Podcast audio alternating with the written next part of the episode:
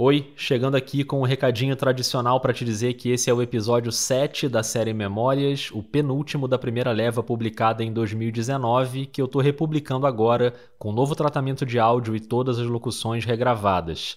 A série Memórias volta no dia 5 de janeiro com episódios inéditos e no aquecimento para essa nova leva a gente vai ouvindo a leva de 2019. Esse episódio de hoje é sobre a cobertura do acidente com o avião da Chapecoense, uma conversa com a Lívia Laranjeira e participação especial do Jader Rocha. Vamos nessa? O Vida de Jornalista tem o selo da Rádio Guarda-Chuva. Jornalismo para quem gosta de ouvir. 9 mil pies, señorita. Vectores, vectores. Está a 8.2 millas de la pista. Jesús, ¿Qué altitud tiene ahora?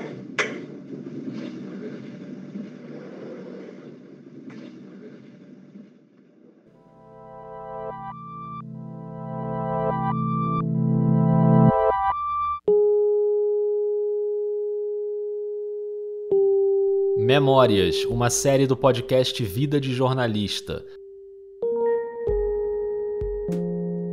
Aqui a gente volta ao passado para reviver coberturas históricas do jornalismo brasileiro, conversando com quem esteve lá. Nesse episódio, um caso recente e muito marcante: a queda do avião que levava a delegação da Chapecoense para a Colômbia em novembro de 2016. Um desastre aéreo com 71 mortos e 6 sobreviventes. Quem guia a gente nessa história é a Lívia Laranjeira, que viajou um dia antes para Medellín e foi a primeira repórter brasileira a noticiar a tragédia direto da cidade colombiana. Aconteceu alguma coisa, a gente ainda não sabe bem o que, mas o avião perdeu contato com a torre de controle do aeroporto. E chovia bastante em Medellín naquela noite. Aquele estresse, você fica sem, sem entender direito e você não quer acreditar.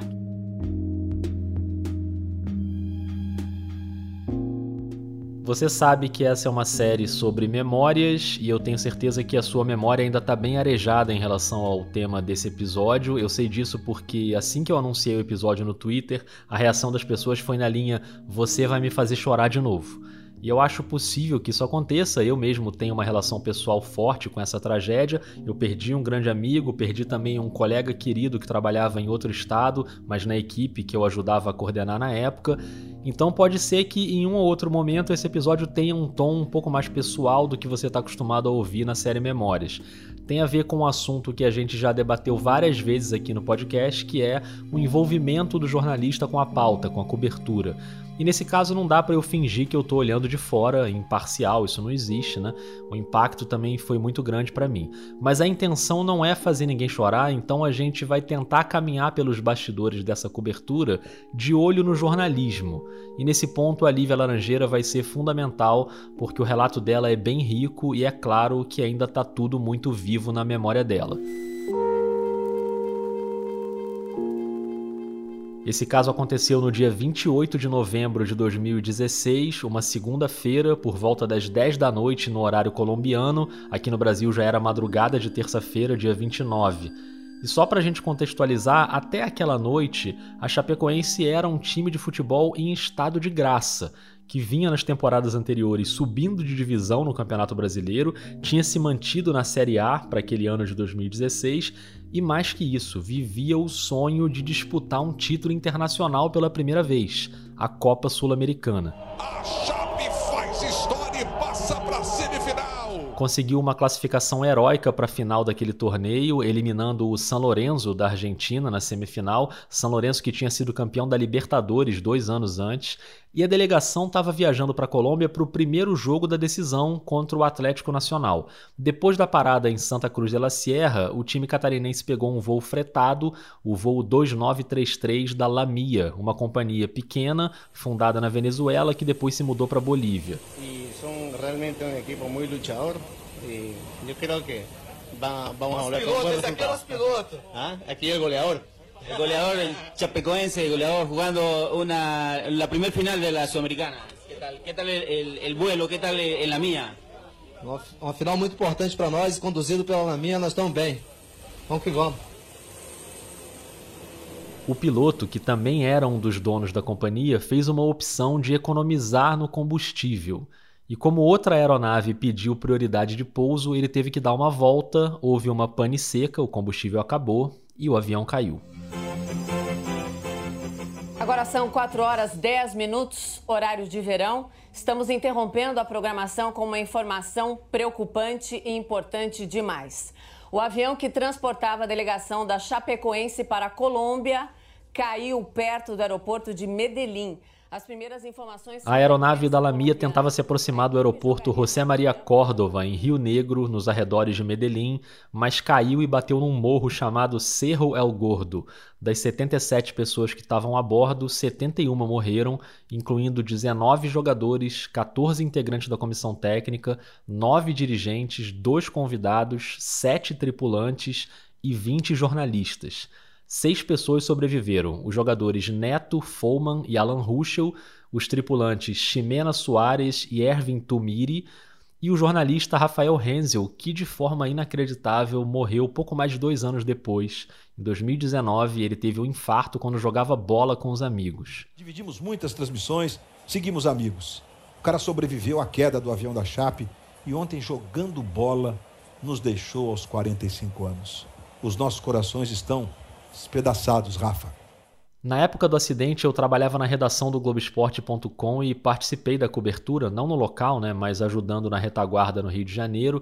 Várias pessoas que trabalhavam comigo viajaram: o Vicente Seda, o Leonardo Lourenço na Colômbia, a equipe que se deslocou para Chapecó com a Amanda Kestelman, o Janir Júnior, o Felipe Costa, o Davi Abramveste, o Caê Mota, que depois se mudou para Chapecó e passou um bom tempo lá todo o pessoal da afiliada do GE em Santa Catarina, a equipe chefiada pelo Vitor Vieira, com o Madruga, a Dani, enfim, eu estou citando esses nomes todos que fizeram a cobertura para o site, porque são pessoas com quem eu convivi por muito tempo e que também poderiam contar essa história aqui. Mas a escolha da Lívia Laranjeira foi por causa dessa peculiaridade de ela ter ido para Medellín antes do acidente.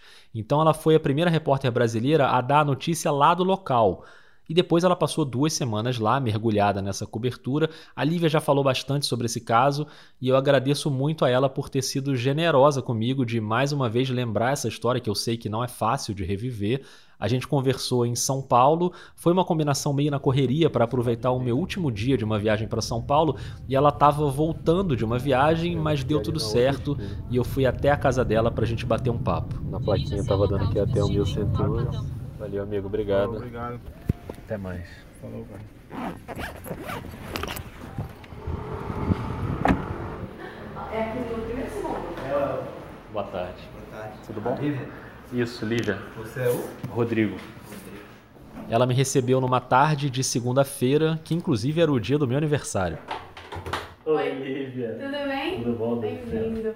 Tudo bom? Como Tudo você tá? bem, e você? Que bom te conhecer pessoalmente. Nossa, ótimo. Obrigado. Eu gravei esse Oi Lívia pra usar no episódio que eu sempre uso a chegada, mas já vou parar de gravar. Ai, feliz aniversário! Ah, obrigado. Desculpa! Nem eu lembro que é meu aniversário. Você sabe que não era. O relato da Lívia, na verdade, começa uma semana antes do acidente, porque ela tinha ido para Chapecó para cobrir o jogo da volta da semifinal da Sul-Americana contra o São Lourenço. Naquele momento, ela ainda não sabia que ia para Medellín. Foi essa cobertura em Santa Catarina que credenciou a Lívia para a viagem à Colômbia. E para vocês verem como as coisas funcionam no jornalismo, ela quase não foi para Chapecó. Foi muito louco, porque eu fui a terceira repórter escalada para essa viagem. A princípio, eles escalariam um repórter só para fazer a semifinal da Chapecoense contra o São Lourenço, era o segundo jogo, que era numa quarta-feira. Aí eles perceberam que no domingo anterior ia ter um jogo da Chape contra o São Paulo pelo Campeonato Brasileiro. A ideia óbvia é: a gente manda um repórter de São Paulo, esse repórter faz a transmissão no domingo e fica pro jogo contra o São Lourenço. O primeiro repórter escalado que faria o jogo contra o São Lourenço era o Caparica. E naquela época, o Caparica cobria Stock Car. Só que tinha corrida naquele fim de semana anterior. Então ele não podia ir no fim de semana anterior para fazer Entendi. o jogo contra é, o São Paulo. Aí escalaram o Crespo.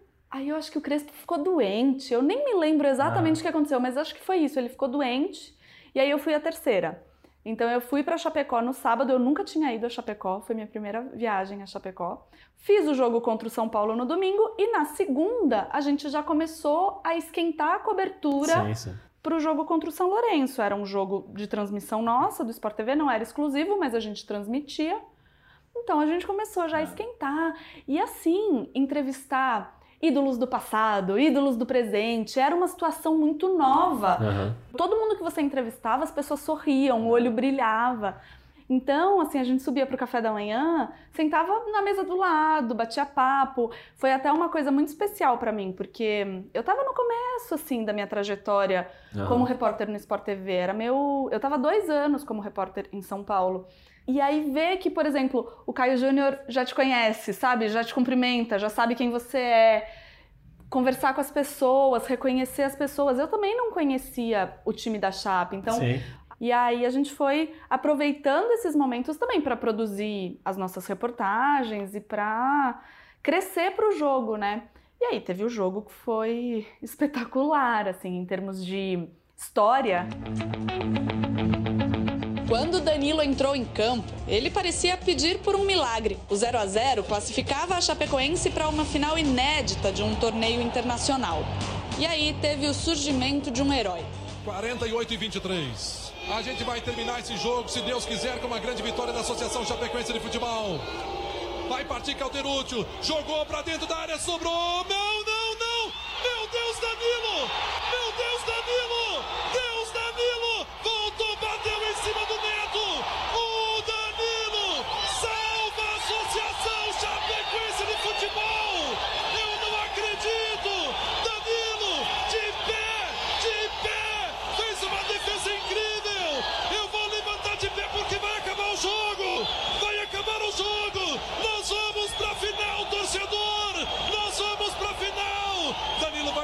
Bola! Olha aqui, torcedor! Olha o que está acontecendo!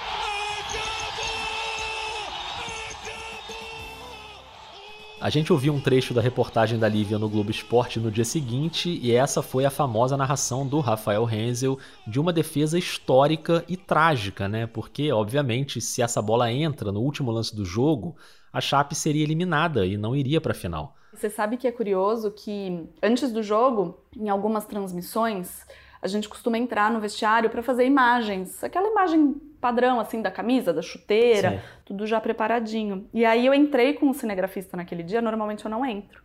Eu entrei e aí eu fiz algumas fotos e, e eu fiz justamente assim, a do Danilo foi a primeira.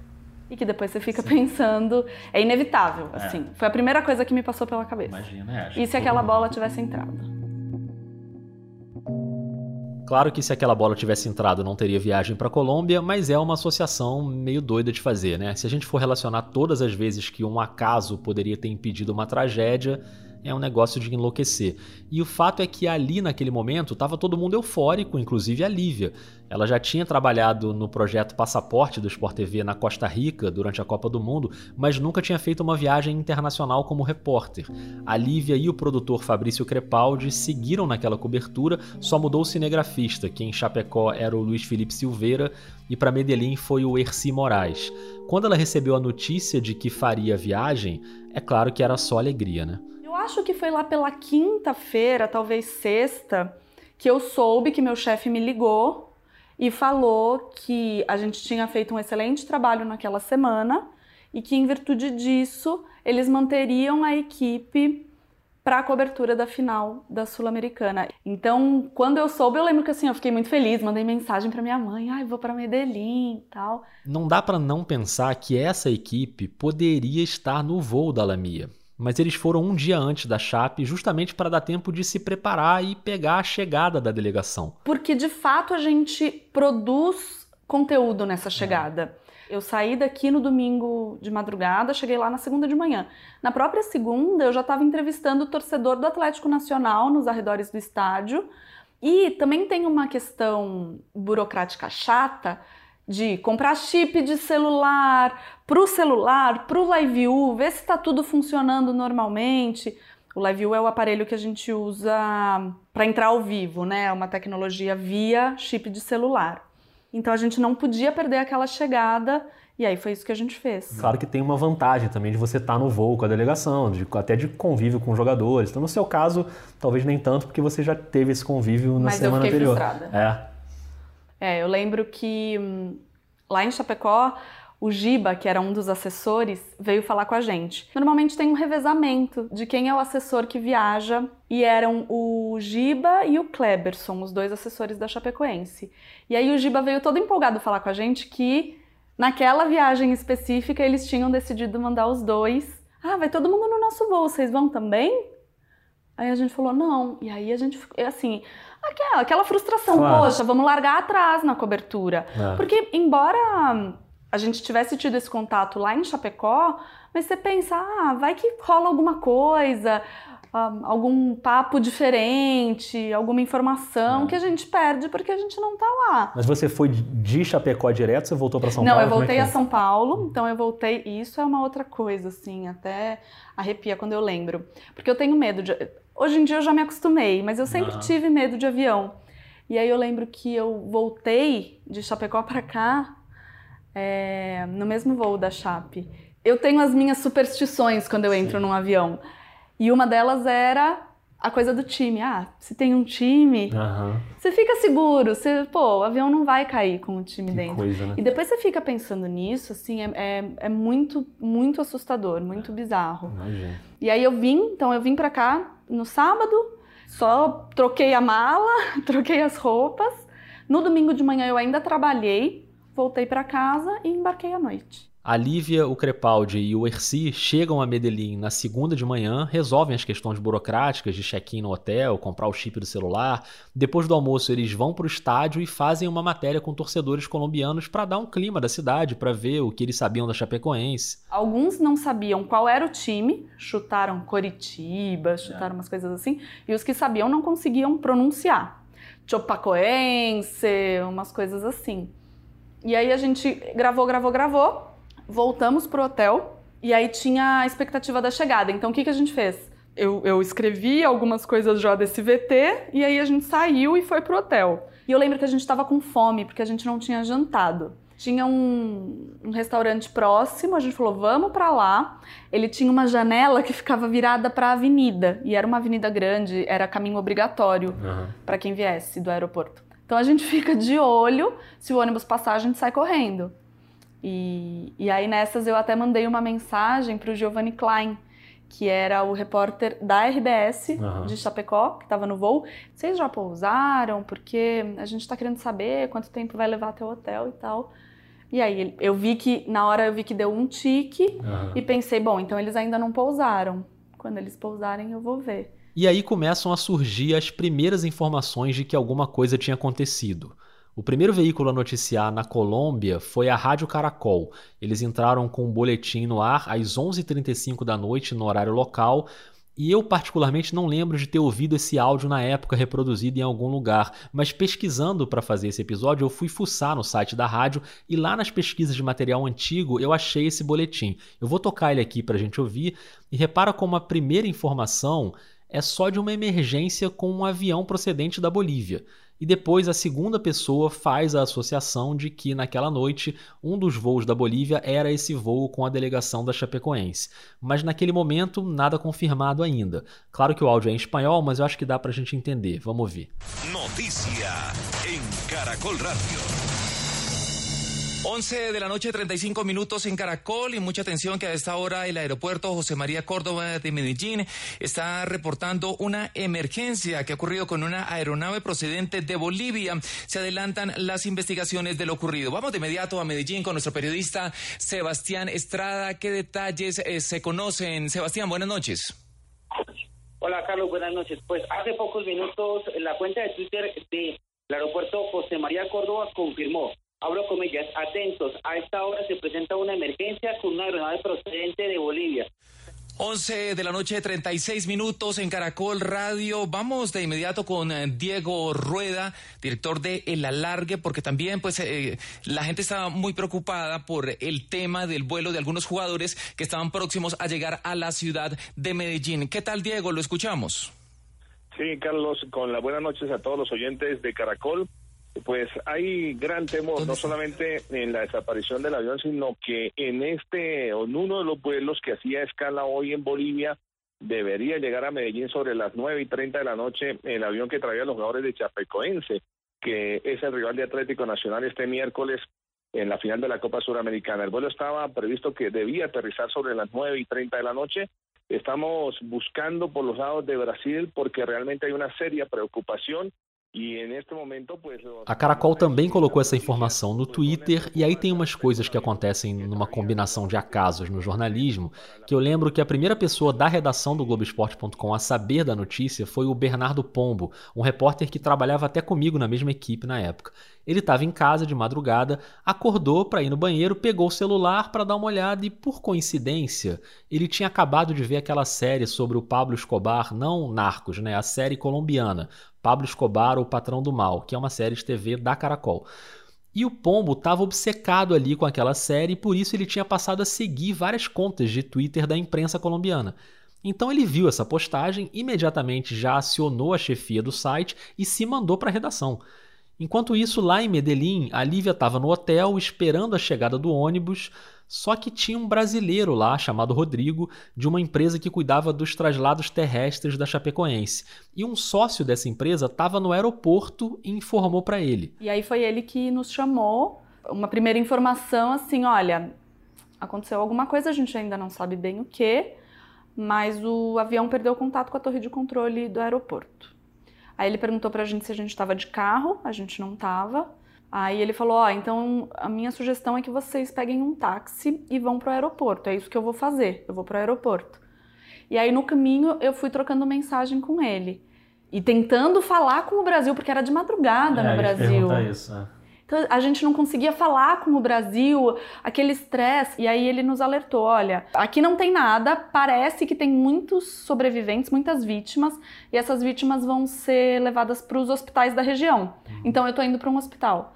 Aí a gente nem parou no aeroporto, a gente deu a volta e foi para o primeiro hospital. Eu faço o primeiro vivo desse hospital que é gigante, é um hospital super de referência ali na região. Só que, justamente por ser um hospital super de referência, nosso acesso era super restrito, mas tudo bem, conseguimos pontuar um primeiro vivo. E aí foi assim, foi apenas isso que eu fiz nesse hospital. Eu vi que lá a gente não ia conseguir muita coisa, e aí nos, é, nos disseram, alguém da imprensa colombiana nos disse que tinha uma clínica pequenininha e que era mais perto do local exato do acidente. E aí a gente foi para lá e aí foi lá, assim. A imagem que todo mundo viu, os vivos que todo mundo viu são de lá, da Clínica São Juan de Dios. Vamos então agora ao vivo com a repórter Lívia Laranjeira. Ela está ao vivo no Hospital São Juan de Dios. Lívia, qual é a situação de momento por aí? Ah, já há movimentação de feridos chegando a esse hospital? Boa noite.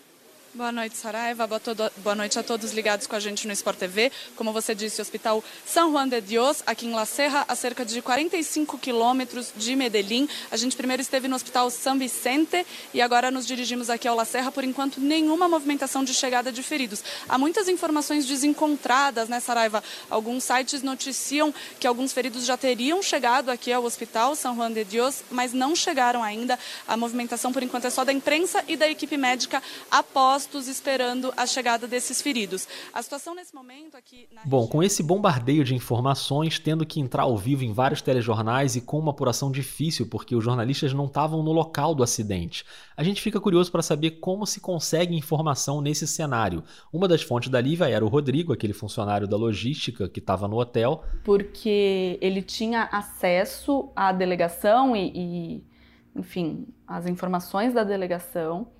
E aí a gente nesse outro nessa outra clínica, a gente conseguia conversar com os médicos. O diretor da clínica ficou, lógico, trabalhando loucamente, mas quando ele conseguia, ele saía para nos atualizar do que estava acontecendo. Mas assim, a, a nossa apuração foi muito com o motorista da ambulância que chegava, porque a gente não tinha ninguém no local do acidente, a gente não sabia qual era a cena então a gente ia conversar com o motorista da ambulância. Como é que tá lá? O que que tem? Não, tem, tem muita gente, mas tá, é muito difícil de chegar, porque a gente cogitou, será que a gente vai para lá? Não, é muito difícil de chegar, não tem como.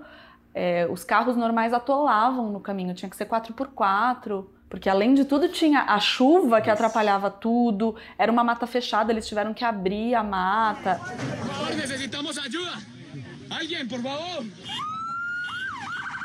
Silêncio! Silêncio! Silêncio!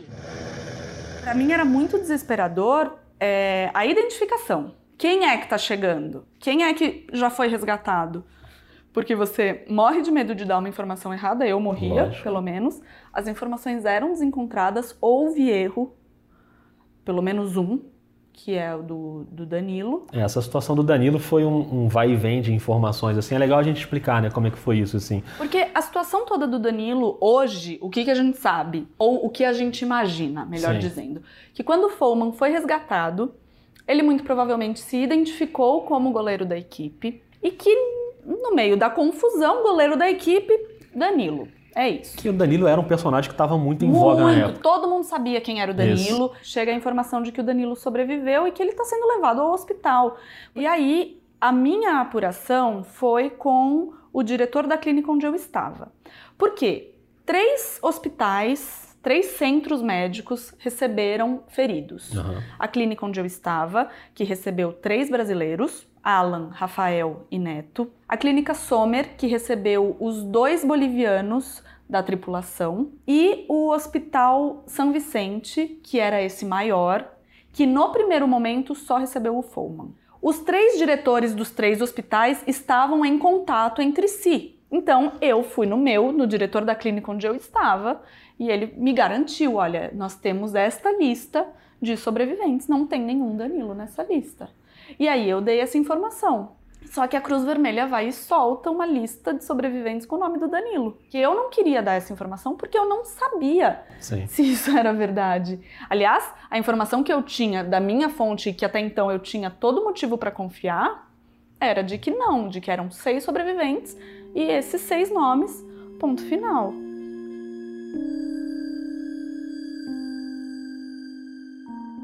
Como eu falei na abertura da reedição desse episódio, eu regravei todas as locuções com uma qualidade melhor, mas essa locução que você vai ouvir agora, eu mantive a original de 2019 porque foi um depoimento pessoal meu, que não foi roteirizado, foi de improviso mesmo, e ficaria meio artificial se eu regravasse agora com o mesmo texto. Então eu vou reproduzir a locução original de 2019. Vamos ouvir. Eu lembro bem desse momento das informações desencontradas, Danilo sobreviveu, não sobreviveu, qual é a lista de passageiros, o que, que realmente aconteceu, porque foi mais ou menos na hora que eu cheguei à redação nesse dia. Então eu vou dar um depoimento curto aqui, pela primeira vez um depoimento mais pessoal do que aconteceu comigo naquele dia, porque eu moro perto da redação do Globoesporte.com, então eu ia trabalhar a pé, e eu sempre dava uma olhada no celular antes de ir, quando eu acordava. E nesse dia, por acaso, eu não olhei o celular. Então eu saí de casa sem saber o que tinha acontecido. E quando eu estou chegando na entrada, eu pego o celular para ver, e aí eu tomo um choque ali na hora, e foi na hora mais ou menos que eu estava quase subindo as escadas já da redação, e quando eu olho a redação tá lotada de gente já, todo mundo numa correria trabalhando, e eu, caramba, entrei, corri, sentei na minha mesa, na minha cadeira, e, e nessa hora a gente vai meio num instinto automático, e eu já pergunto, tá precisando de quê? Qual é a matéria que tem que pegar? O que, que eu posso fazer agora? Qual é a ajuda? E você começa a trabalhar. E eu sentei na minha mesa no automático, entrei na matéria principal para saber o que tinha acontecido e comecei a trabalhar e ajudar ali na retaguarda. E o que aconteceu comigo, que foi a parte mais chocante para mim, é que eu só fui saber dos jornalistas que estavam no voo quase duas horas depois de ter chegado para trabalhar, porque eu fiquei ali naquele automático e num determinado momento que eu fui olhar as outras matérias é que eu vi que tinha uma matéria com a lista dos jornalistas que estavam no voo e que tinham morrido. E aí eu comecei a ler essa lista e eu lembro claramente desse momento. Nome por nome, eu lembro que o primeiro nome que eu vi na lista foi o do Vitorino Sherman, e até que eu vi o nome do Guilherme Marques, que tinha trabalhado comigo, tinha sido estagiário da minha equipe no começo da carreira dele no Globoesporte.com e era um grande amigo meu e de toda a redação ali do, do Globoesporte.com, todo mundo conhecia muito, gostava muito dele. E ali, quando eu virei para trás, e eu pergunto, se não me engano, para o Daniel Lessa, que estava atrás de mim, que era o coordenador naquele momento ali daquela, daquela cobertura na retaguarda, um dos gerentes do site, e eu falo, cara, ele estava na lista, ele estava no avião, e aí ele fala, pô, você não tinha visto ainda, e ali me deu o primeiro baque. Mas é uma coisa muito louca, porque a gente continua trabalhando, né? Mesmo sabendo que você perdeu pessoas muito próximas, você continua trabalhando. E era de manhã cedo, e eu lembro que nesse dia eu trabalhei até uma e meia da manhã. E só quando eu fui chegar em casa, é que aí sim eu, eu fui ver e-mails antigos que eu tinha trocado com o Guilherme, e aí realmente desabou tudo, e aí vem o choro, vem, enfim, tudo aquilo que você foi no automático durante o dia, vem quando você dá uma parada. Então eu fico imaginando, e fiquei imaginando nessa conversa com a Lívia, se pra gente que estava no Rio de Janeiro, longe do cenário da ação, já foi tão difícil, né? Como deve ser isso para quem está lá e você não consegue nem fazer uma logística de coisas simples, como por exemplo ir ao banheiro, comer, né? Em que momento se faz esse tipo de coisa? Então fiquei também curioso para saber como a Lívia conseguiu lidar com essas questões. Não vou nem falar dormir, porque dormir ela só foi dormir muito depois, mas eu queria que ela explicasse para gente como ela conseguiu, por exemplo, em algum momento comer alguma coisa ou processar a informação enquanto ela estava indo ali no trabalho automático. Eu só fui comer à noite, assim. Mas eu não sentia fome. Eu lembro que a Lilia Teles chegou, porque daí a Globo mobilizou Isso. toda uma equipe. E eu lembro que eventualmente a Lilia me ofereceu um salgado, já à noite. Uhum. No Brasil já era à noite, lá devia ser fim de tarde. E eu dei uma mordida e, e me embrulhou o estômago, sabe? Não conseguia. estava de estômago vazio completamente. E é louco, Rodrigo, porque muita gente fala assim para mim: ah, eu não conseguiria. Se fosse comigo, eu não conseguiria. Mas se alguém me perguntasse, eu também diria que eu não conseguiria. Eu não sei como eu fiquei em pé naquela noite. Eu passei frio porque eu tinha saído para fazer uma entrevistinha que ia durar meia hora. Eu saí de manga comprida, mas eu saí sem casaco. Eu passei frio, meu celular, eu tava sem carregador, então teve uma hora que a gente começou a compartilhar carregador, toda a imprensa que tava ali.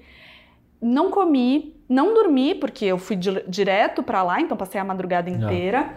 Eu, eu tomei café, isso sim, tomei muito café. Esse é mais um momento para a gente fazer juntos aquele exercício que a gente sempre faz aqui na série Memórias, de tentar se imaginar dentro da situação. É óbvio que a pior situação, de maneira geral, não era dos jornalistas, né? Era dos parentes, de quem perdeu o filho, quem perdeu pai, marido, irmão, enfim. Mas como a gente está aqui falando de jornalismo, imagina também como não deve ser fácil trabalhar nessas condições. E tem até uma outra história, porque o Sport TV mandou um narrador e um comentarista para fazer o jogo, o Júlio Oliveira e o Rafael Rezende, e ouve só essa história que a Lívia conta. Eu lembro até que o Rafa Rezende me mandou uma mensagem de noite, assim: Lívia, tô dentro do avião, embarcando, e acabei de ler uma notícia aqui, tipo, é real? Nossa. E eu, olha, Rafa, a gente ainda não sabe bem o que aconteceu, a notícia é real, mas a gente ainda não tem detalhes, vem tranquilo. Porque até então a gente não sabia se podia ter sido, por exemplo, um problema meteorológico. E aí o cara embarcando para vir para o mesmo lugar. E sem poder ir apurando durante o voo, né? Você é, porque aí você é. desliga. É. Tanto que é isso, ele embarcou lá com as primeiras notícias no Twitter e chegou em Medellín com tudo já meio esclarecido.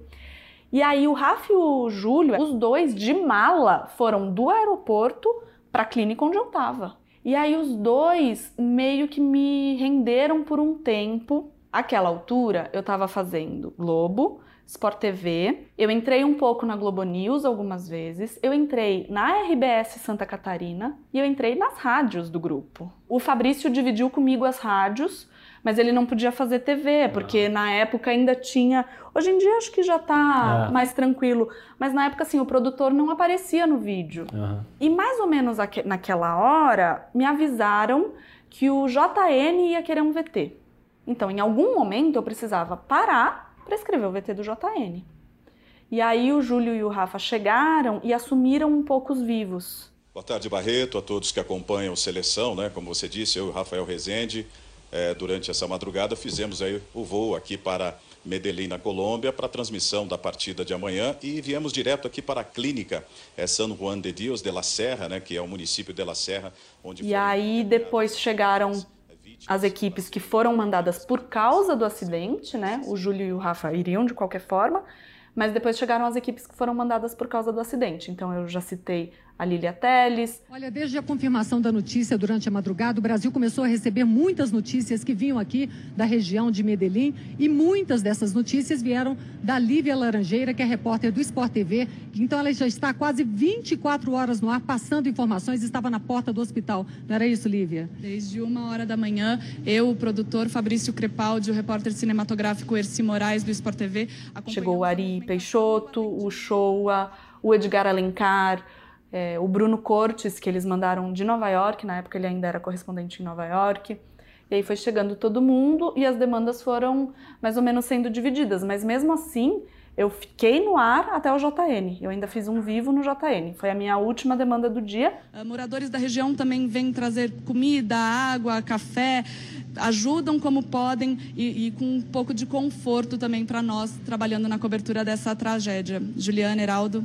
Obrigado, Lívia, pelas suas informações. E aí você perguntou em que hora eu fui parar? Foi nessa hora. Depois do JN, aí me dispensaram e aí eu volto pro hotel, mas é isso, assim, eu não como. Aham. Eu fui comer no café da manhã do dia seguinte. Eu, eu consegui tomar um banho e dormir um pouco. Eu não apaguei, mas eu estava bem cansada, então Sim. eu consegui dormir. E aí, como eu tinha sido a primeira a encerrar, então eu fui a primeira a entrar no dia seguinte. Aham. E a clínica era distante, dava umas duas horas de Medellín, então eu acordei tipo três e meia da manhã, assim, pra estar no hospital umas cinco e meia, que eram oito e meia no Brasil, sabe assim?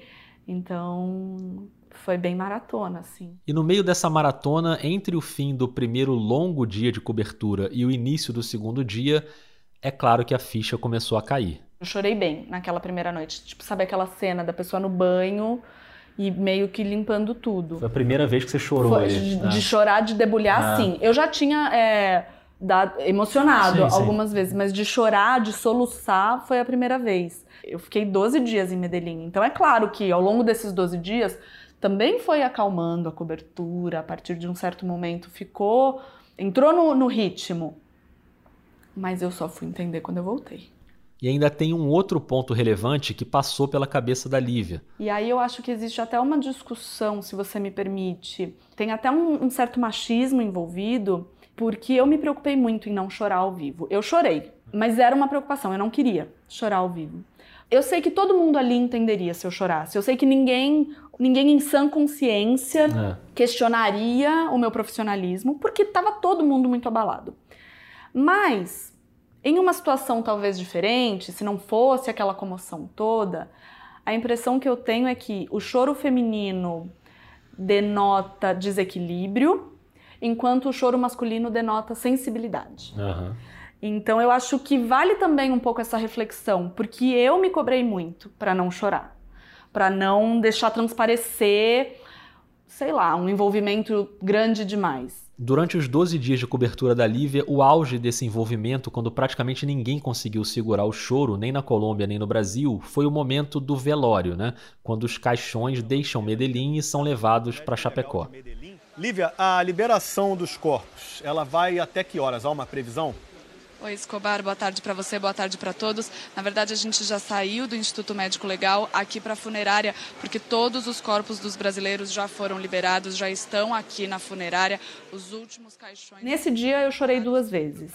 Eu fui escalada para fazer a saída dos corpos da funerária.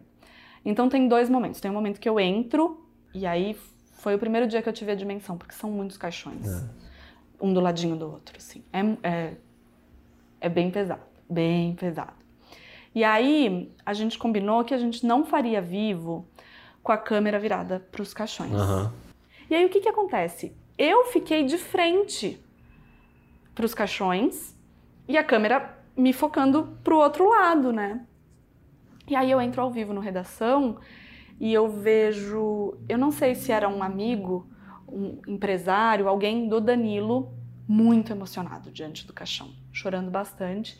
E aí aquilo me quebra, assim, naquela hora. Aí eu tava num vivo no redação, eu peço desculpa e tal e segue o jogo. E aí, na hora da saída do cortejo, quando os, ah, os carros foram começando a sair, eles falaram pra mim, Lívia, sobe o sinal e vai mandando as imagens. Eu fiz um vivo, olha, os, os carros tal, começaram a sair, falei, falei, falei. E aqui no Brasil, na redação, eles estão recebendo o sinal da nossa câmera. Não necessariamente vivo. passando na TV, né? Não necessariamente passando na TV. E nessa hora, eu começo a ser abordada por colombianos, também muito emocionados, estava todo mundo muito emocionado. E uma senhora especificamente é, me abraça muito e fala que a Colômbia sempre vai ser a nossa casa e que a nossa dor é a dor deles também. E ali eu desabo. Eu achei que eu estava fora do ar. Uhum. Só que as pessoas que estavam recebendo esse sinal viram essas cenas e colocaram no ar. Então só depois é que eu soube que nesse momento eu também estava ao vivo. E aí, então nesses dois momentos que eu choro no ar. Aí a gente teve um dia muito intenso na cobertura, desde a saída de Medellín, a chegada dos aviões pousando em Chapecó. O Galvão Bueno comandou essa transmissão ao vivo na Globo e se emocionou bastante. Que Deus abençoe a todos e sejam bem-vindos de volta a casa. E no Sport TV, quem ancorou essa transmissão foi o Jader Rocha. Muitos torcedores, e, e reiterando né, a nossa posição aqui dentro do, do gramado, nós estamos de frente para uma das arquibancadas. E muitos desses torcedores que aplaudem choram O Jader é um amigo querido de transmissões no Sport TV, trabalhamos juntos várias vezes no basquete, é um ouvinte do Vida de Jornalista, tem um carinho muito grande pelo podcast, e eu pedi para o Jader contar um pouco pra gente como foram essas longas horas de cobertura. Enquanto ele fala, mais uma vez eu queria pedir para você que está ouvindo para tentar se imaginar fazer esse exercício se colocando no lugar de um profissional que também perdeu amigos e assume uma transmissão extensa e provavelmente aquelas horas do cortejo e do velório foram as mais dolorosas de toda a cobertura.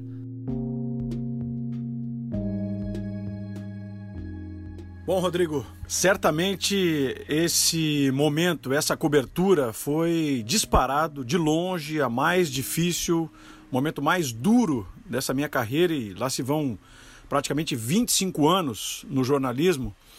E eu jamais imaginei que eu pudesse passar por uma situação semelhante como aquela no início de dezembro né, de 2016, quando fui escalado para, através da transmissão do Sport TV, ser o âncora daquele que seria um dos momentos mais tristes, se não o mais triste da história né, do, do esporte brasileiro, aquele velório coletivo dentro do estádio da Arena Condá, em Chapecó, Santa Catarina. Começam nesse momento a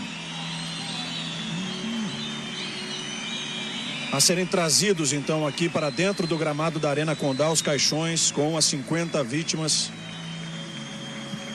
Fazem parte da delegação da Chapecoense. Para aquele que sem dúvida nenhuma vai ser um momento de maior emoção, né? Para todos nós. Para todos nós. E eu confesso que é, não fiz uma preparação muito específica para isso não, viu, Rodrigo? Eu simplesmente imaginei e, e, coloquei na minha cabeça que eu precisava ser o mais autêntico possível. Porque era um momento de muita dor, né? era um momento de luto para todos nós. Afinal de contas, é, vidas se perderam, muitas destas vidas é, ainda com uma certa ligação, muitos amigos né, da imprensa que nos deixaram naquele acidente, vítimas do acidente alguns jogadores com quem eu tive a oportunidade de conviver de perto dos tempos em que eu trabalhava no Rio Grande do Sul, né? E eles haviam passado por Grêmio, por Internacional, então eu tinha uma certa proximidade, conhecia alguns dos familiares e, e me coloquei no lugar deles eh, desde o início, desde que a, a tragédia acabou se espalhando, né? Em, em todo o mundo. Então, é, fiz com que aquilo fosse o mais autêntico possível e, e eu sou um cara autêntico, sou um cara emotivo.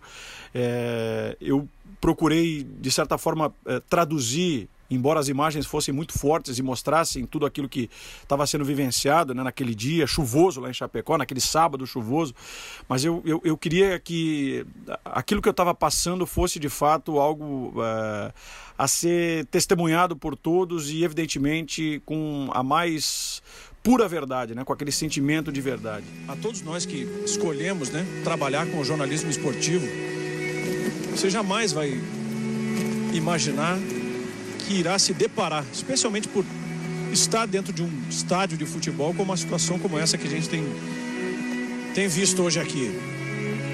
Não é fácil.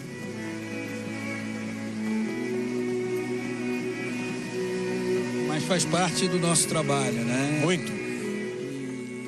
E eu lembro que em, em, vários momentos ao longo daquela transmissão, e se eu não me engano foram oito, nove horas ininterruptas ao vivo dentro do estádio, ao lado do meu colega, meu querido e competente colega Paulo César Vasconcelos, um amigo, né, comentarista que eu tenho. É, em vários daqueles momentos eu, eu desabei no meio da transmissão. Fosse na descrição das palavras, fosse observando as imagens. É, em muitos momentos eu, eu precisei me afastar da transmissão, ficar quieto, me recolher, orar, porque a emoção batia forte e eu não, não encontrava palavras né, para poder passar para o público, contar para o público aquilo que eu estava é, sentindo, aquilo que eu estava vendo. Desculpas, inclusive, há pouco, né? É, mas chega um momento em que é difícil né, você segurar por toda essa carga emocional né, que a gente tem visto e, e, sentido acima de tudo, desde ontem aqui na cidade, com esse clima de consternação absoluta. Então peço desculpas a, a todos aí. Foi duro, Rodrigo. Foi muito complicado, é, de fato, muito difícil né, de poder descrever esse sentimento algo que eu carrego para minha carreira, algo que eu carrego para minha vida, porque foi uma lição e, e, e por vezes ainda é difícil para mim até hoje assimilar, entender tudo aquilo que aconteceu. Obrigado, Jader, por dividir com a gente essa lembrança tão intensa. Parabéns pelo trabalho naquele dia. E aqui eu vou fazer mais um depoimento pessoal sobre como foi aquele dia na redação, o dia do velório. E mais uma vez eu vou manter o depoimento original da gravação de 2019 desse episódio. Vamos ouvir. Pra gente no Globoesporte.com, na redação, a gente tinha essa ligação muito forte com o Guilherme Marques, que foi velado na sede do Botafogo, com o Guilherme Vanderlars e o Ari Júnior, os três foram velados no Botafogo. E ao longo daquela tarde, as pessoas da redação foram se revezando. Então, saía um pequeno grupo, ia até o velório para se despedir do Guilherme, voltava para a redação para render um outro grupo que ia até o velório e assim por diante. Nesse dia eu consegui ir até lá, foi também um momento bem difícil, mas foi mais difícil ainda para mim porque tinha também o Lion Espíndola, que era o repórter do Globoesporte.com em Santa Catarina, que estava no voo. O Lion, na verdade, era o único jornalista do site, propriamente dito, porque o Guilherme tinha trabalhado no site, mas naquela época ele estava na TV já. E por causa do trabalho, eu não consegui ir nem para Florianópolis, onde teve um velório na Catedral Metropolitana, e nem para Terra de Areia, no Rio Grande do Sul, a cidade onde mora a família do Lion, onde foi o enterro. E aquilo ficou me consumindo ali nas semanas seguintes, uma culpa mesmo de não ter conseguido ir. E eu finalmente consegui na missa de um mês. Eu viajei para a Terra de Areia, encontrei a mãe, o pai, os irmãos do Lion.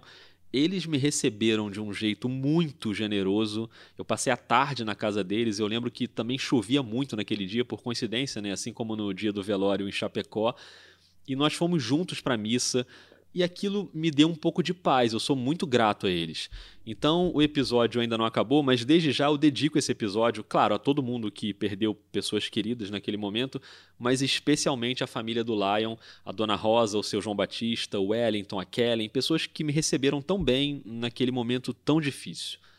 Mas vamos voltar para a cobertura, porque depois daquele dia do velório, a Lívia continuou mais um tempo em Medellín mas essa segunda semana foi um pouco mais tranquila na rotina, né? Tinha já um cronograma de entrevista coletiva dos médicos, dava para sair um pouco para fazer reportagens fora daquela cobertura factual, mas o grosso do trabalho, claro, ainda era o acompanhamento diário dos sobreviventes. E todos os dias esperando notícias de evolução. O esporte agora abre espaço para a repórter Lívia Laranjeira. Ela está em Medellín, na Colômbia, e atualiza agora o estado de saúde dos sobreviventes da queda do avião da Lamia. Aqui em Medellín, a gente segue acompanhando o quadro clínico dos quatro brasileiros que sobreviveram ao acidente envolvendo o voo da Lamia. A última informação divulgada pelos médicos da Chapecoense e do Hospital São Vicente é de que o quadro do zagueiro Neto ainda é crítico.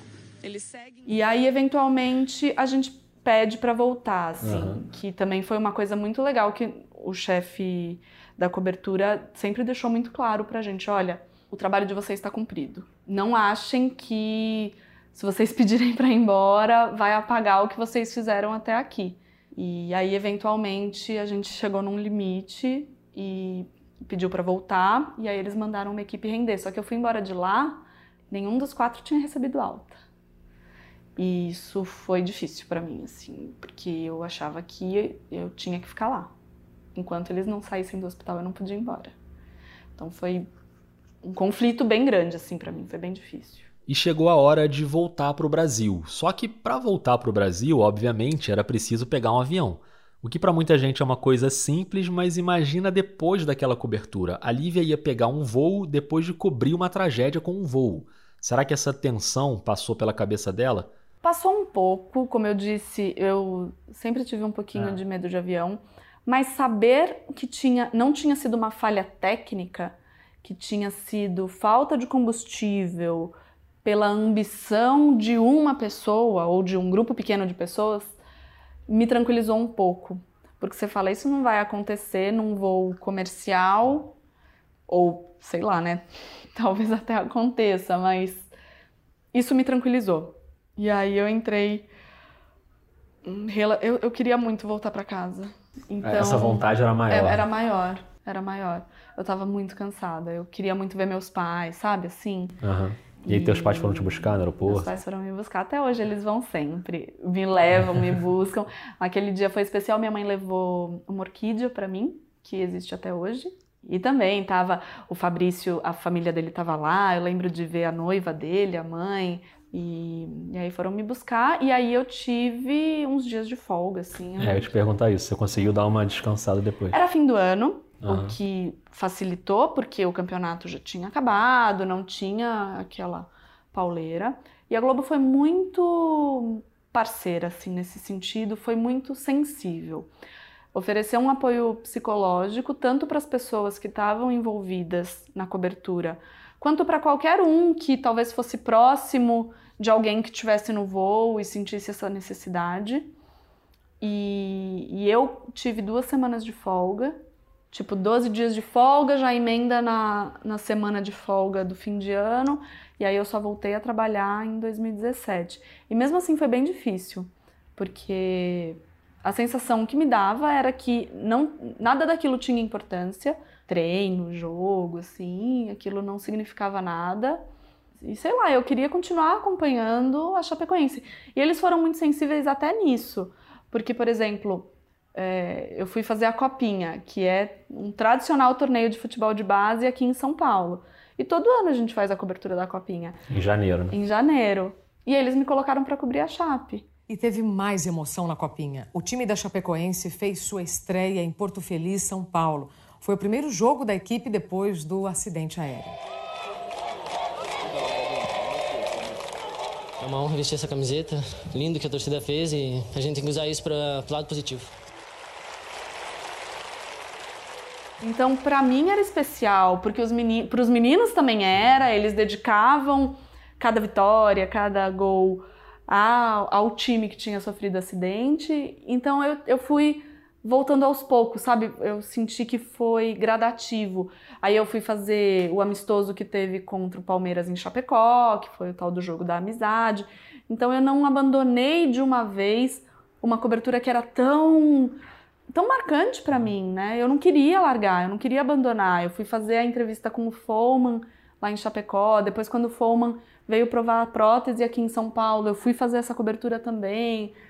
Então eu fui acompanhando mais ou menos de, de perto os passos que eles estavam dando. Para mim foi bem importante isso. E olhando lá para trás, para aquelas duas semanas de cobertura intensa e doída, eu tenho que encerrar fazendo a pergunta clichê, mas aqui necessária. O que é que uma cobertura como essa deixa de lição e ajuda a gente a crescer como jornalista? Eu cresci muito é, em muitos aspectos, assim. A gente que cobre esporte, eu acho que a gente nunca acha que a gente vai ter uma cobertura de tragédia, né? Uma cobertura tão densa, porque de maneira geral a gente lida com paixões, com alegrias, tudo bem, vitórias e derrotas, mas de uma forma um pouco mais leve. Me mostrou que antes de ser uma jornalista esportiva, eu sou uma jornalista. Para mim foi muito importante ver que eu era competente também e que eu podia falar de outros assuntos também de uma forma mais palpável, sabe? Eu estou jornalista esportiva, eu adoro trabalhar com esporte, mas essa eu acho que é a principal lição que ficou para mim, que a gente tem que estar tá pronto para reportar o que quer que seja. observar mais essas variações. Assim, o mundo não é feito de esporte ponto, política ponto, economia ponto, cultura ponto. As coisas se misturam. Eu acho que me fez olhar de uma forma mais abrangente para as coisas. Apesar de ser um tema pesado, é, é bom relembrar e prestar as homenagens. É, não é fácil, mas acho que é necessário, né? Ajuda a cicatrizar assim. também.